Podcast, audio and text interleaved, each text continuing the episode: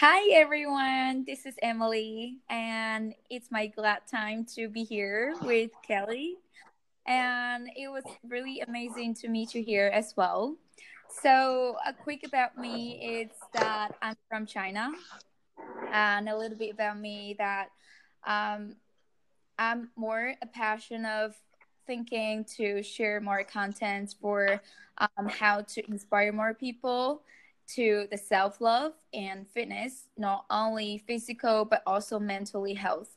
That I'm doing most of them on my uh, social media and real life because I believe that the mental health and physical way is not only about how you think but also how you do and how it related to our real life.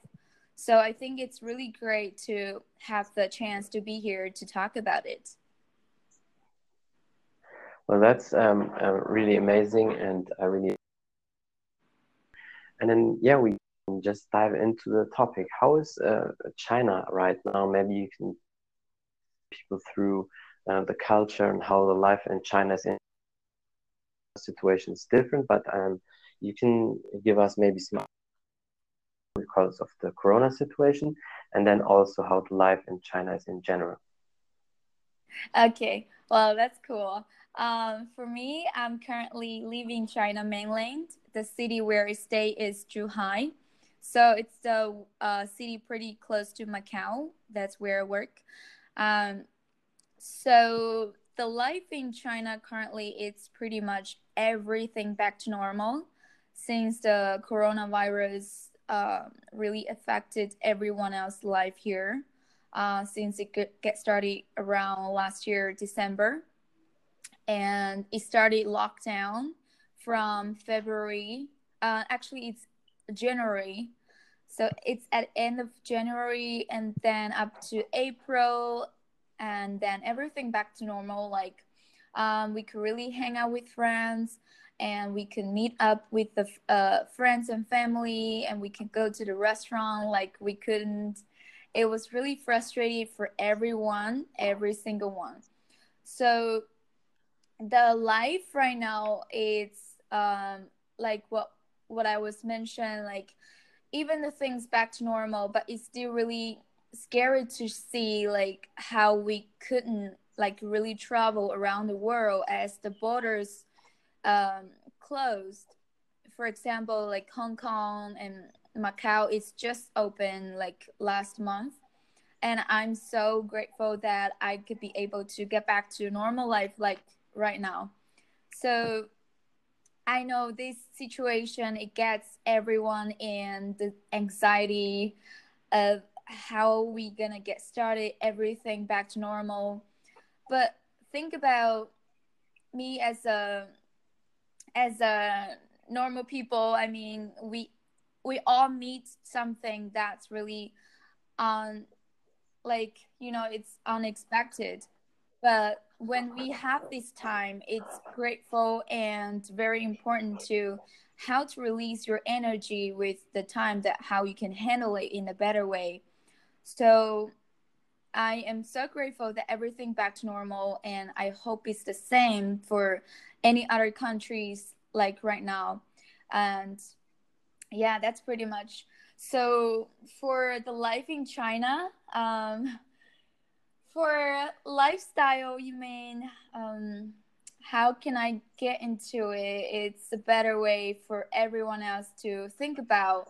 Um, China, it's pretty much a big country, as everyone. Yeah, sure. Knows. I mean, the people know that.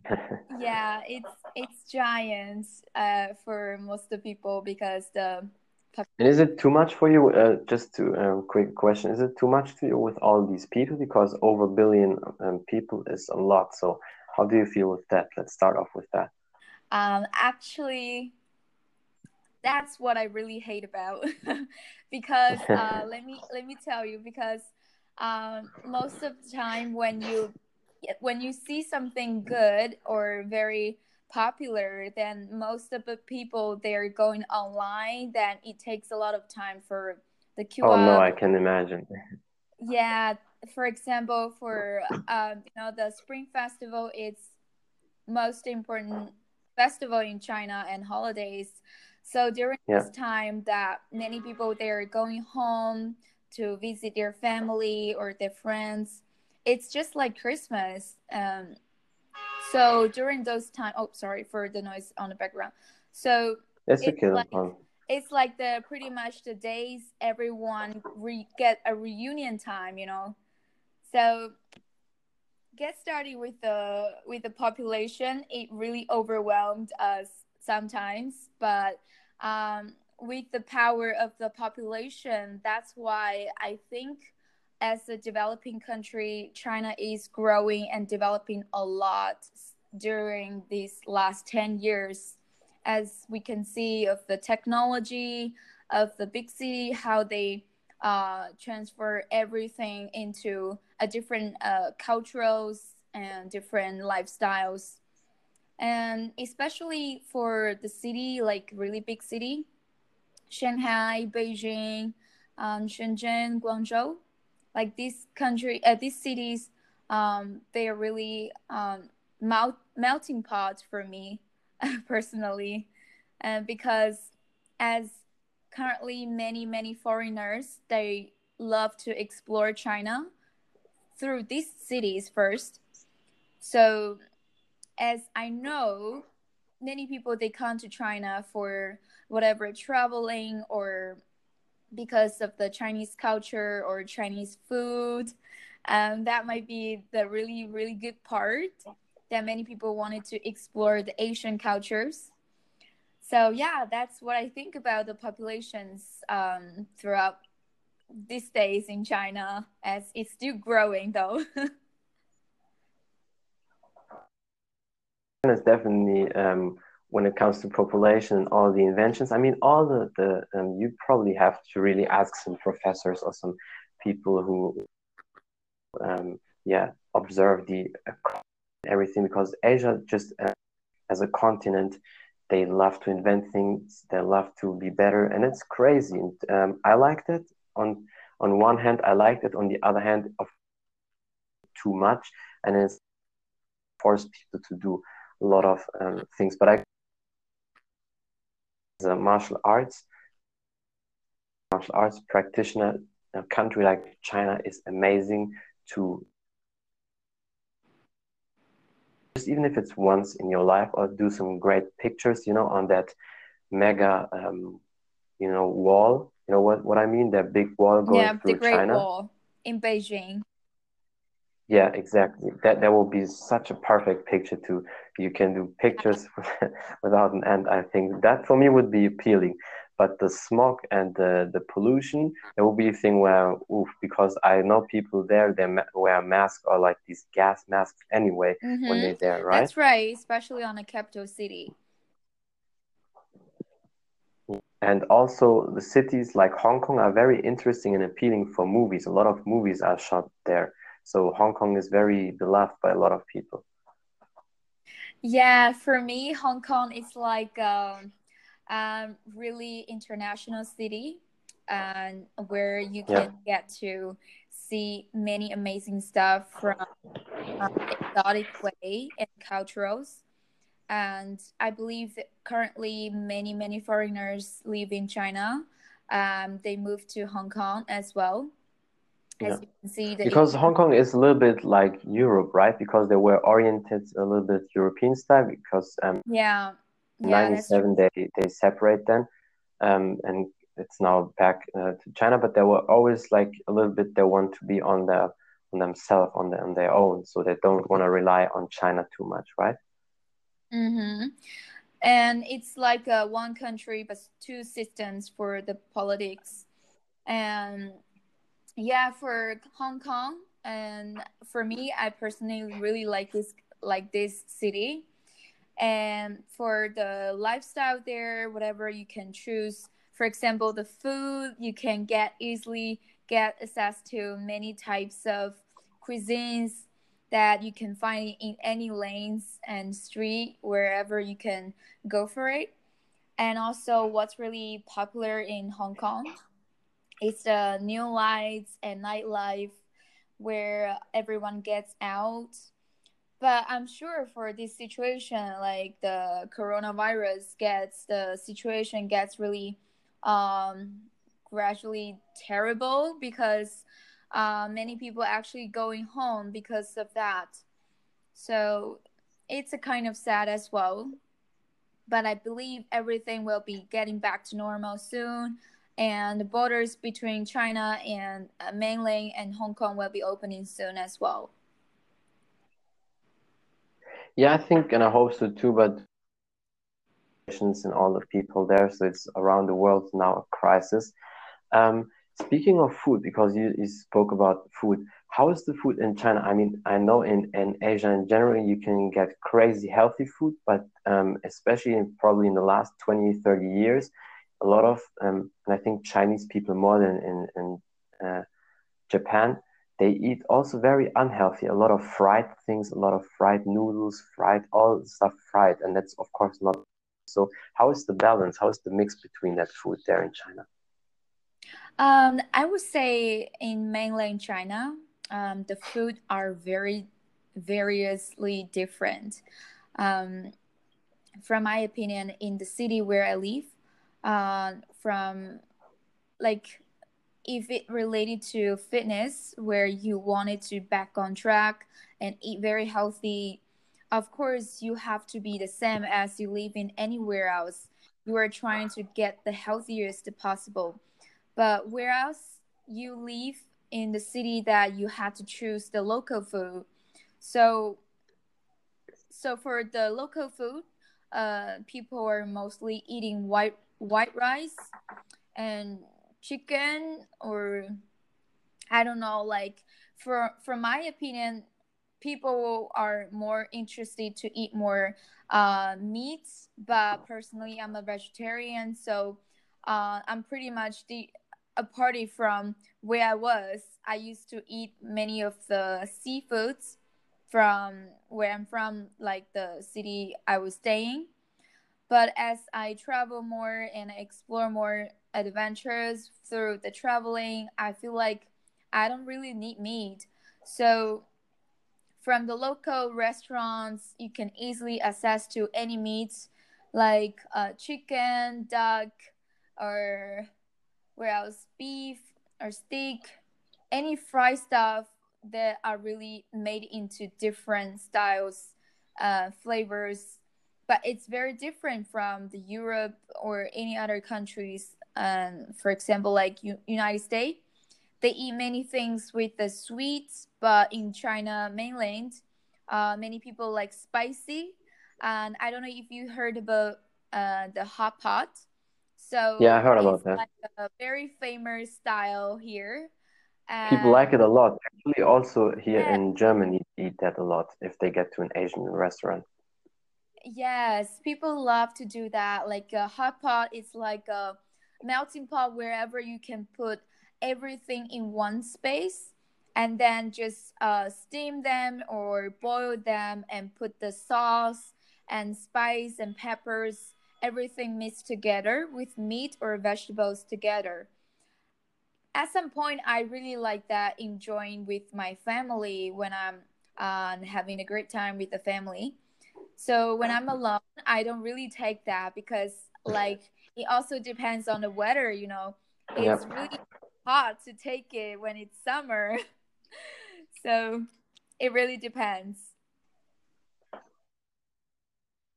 Um if you want to eat healthy in china it's hard to eat healthy in restaurants or you would say it depends uh, in what restaurant you go because of course in all the countries in the world where you're at if you want to eat the restaurants and if you don't know it's better you buy the ingredients and you cook for yourself. But i mean what about restaurants? Are there also really healthy restaurants in terms for athletes when they really like to eat clean? Yes that's actually it is very easy to access to it. You know in china we have the the app called meituan. So wherever you can um, just go on your phone and just get the delivery anytime uh, from any restaurants around you, even you are not able to go out at the moment. So they just deliver it to you at doors and even for the athlete or anyone who work out want a healthier meals with the counting macros um, it's easy to get a salad with a chicken breast or something for vegetarians as well and also as i know china currently many uh, business people are doing like for the fitness um, healthy meals in like a meal meal plan.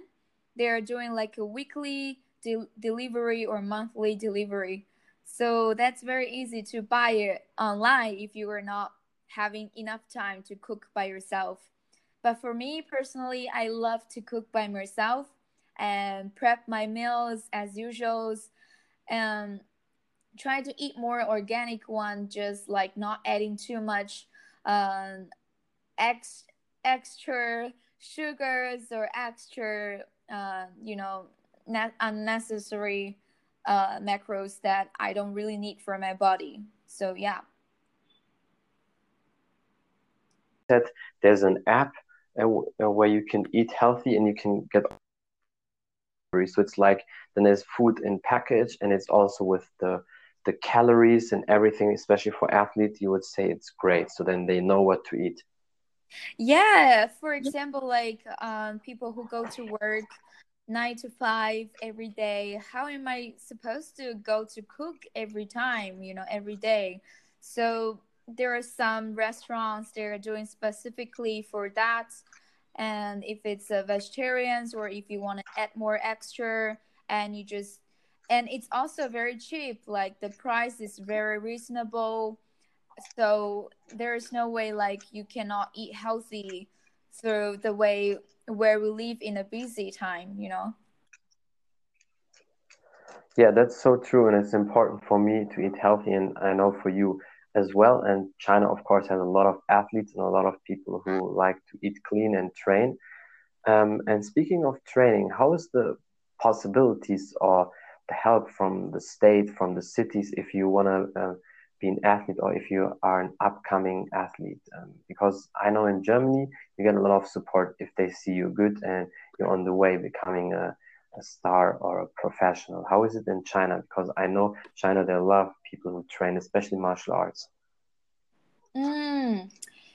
For this topic, from my opinion of what I see on the, I mean, the market in China, then many of the athletes who are in professional way that actually they got to apply to the situation where they could go on the TV shows or the way that they could work with the um, government. You know, that's pretty good one because as I know, I have a really close friend that he's doing that uh, cultural exchange for martial art in China as well.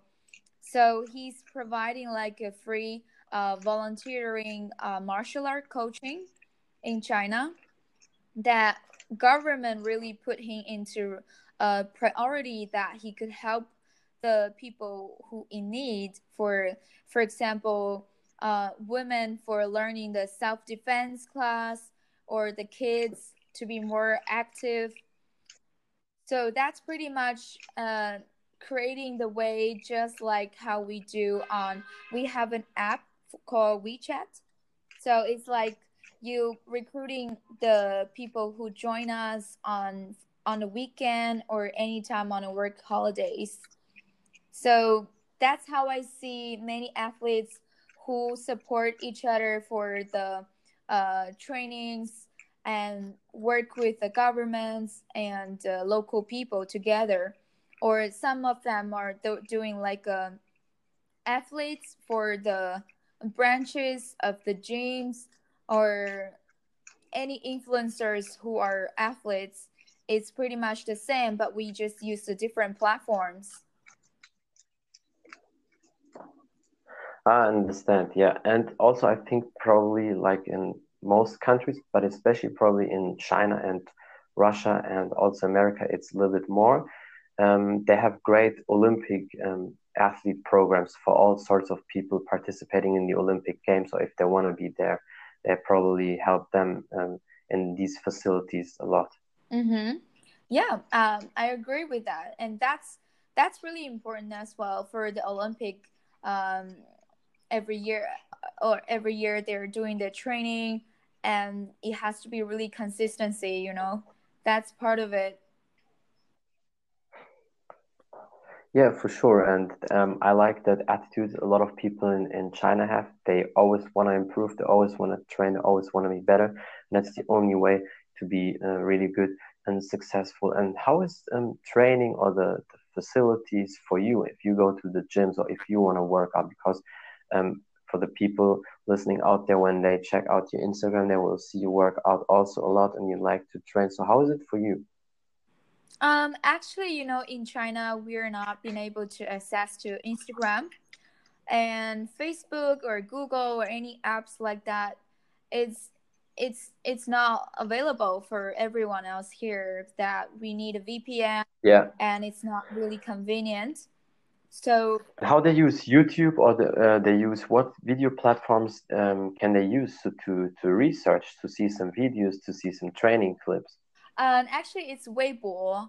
You know, it's like a micro blog wherever you can post in the like a social media for uh, likes or comments or yeah uh, people. And is it big? Is it also mm-hmm. big? I'm assuming probably. Is it a big platform in China? Yeah, it's a big one. Just like uh, Facebook and okay. WeChat, it's like WhatsApp. yeah, yeah. That's that's really cool. So, um, how is it for? I mean, training possibilities for you. If um, are you happy in the gyms where you train, or would you say they can improve a lot, or would you say it's good for you? You have all you need. You have access to whatever you want. How is it for you um, with the training or workout in China? Are you happy with the gyms? Are you um, happy with the access you have for training, or would you say um, there's room for improvement? Um, I would say the gym and the equipment or anything for the the materials they provided for us. It's very easy to access to it at any gyms right here in mainland. I mean, for the city where I live, it's pretty much the easiest way to access to it. And also for the gym equipment, you can buy it online anywhere on Taobao, just like Amazon. And it's pretty reasonable price as well.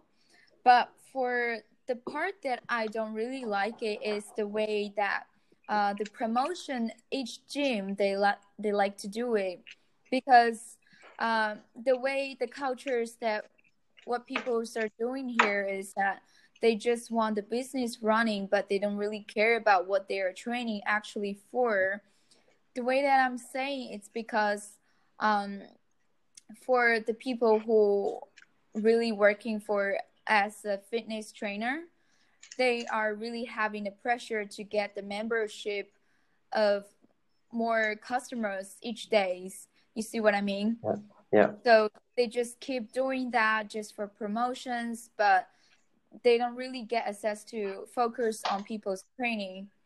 That's what i really sad about Hmm, I understand. Yeah. So, mm-hmm. wanna it's general in general. I think a fitness industry thing. They want to have a lot of clients, a lot of customers, but they not always looking um, around uh, if the people improving, if they train correct uh, or anything, which is um, sad. But yeah, it is what it is. Um, we're almost done with the podcast. Do you have any last words uh, or advices to give because, uh, before we um, close it up? Oh, okay. Um, for my for my point, um, I don't have so much to uh, say about right now, but would love to share with everyone else later on. And and I, it was lovely to talk to you. Thank you so much.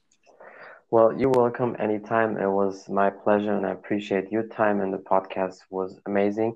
Thank you um, so much for everybody out there for listening, for the support. As always, I always appreciate you. And yeah, um, thank you for your time again, Emily, and talk to you next time. Bye, everybody. Bye.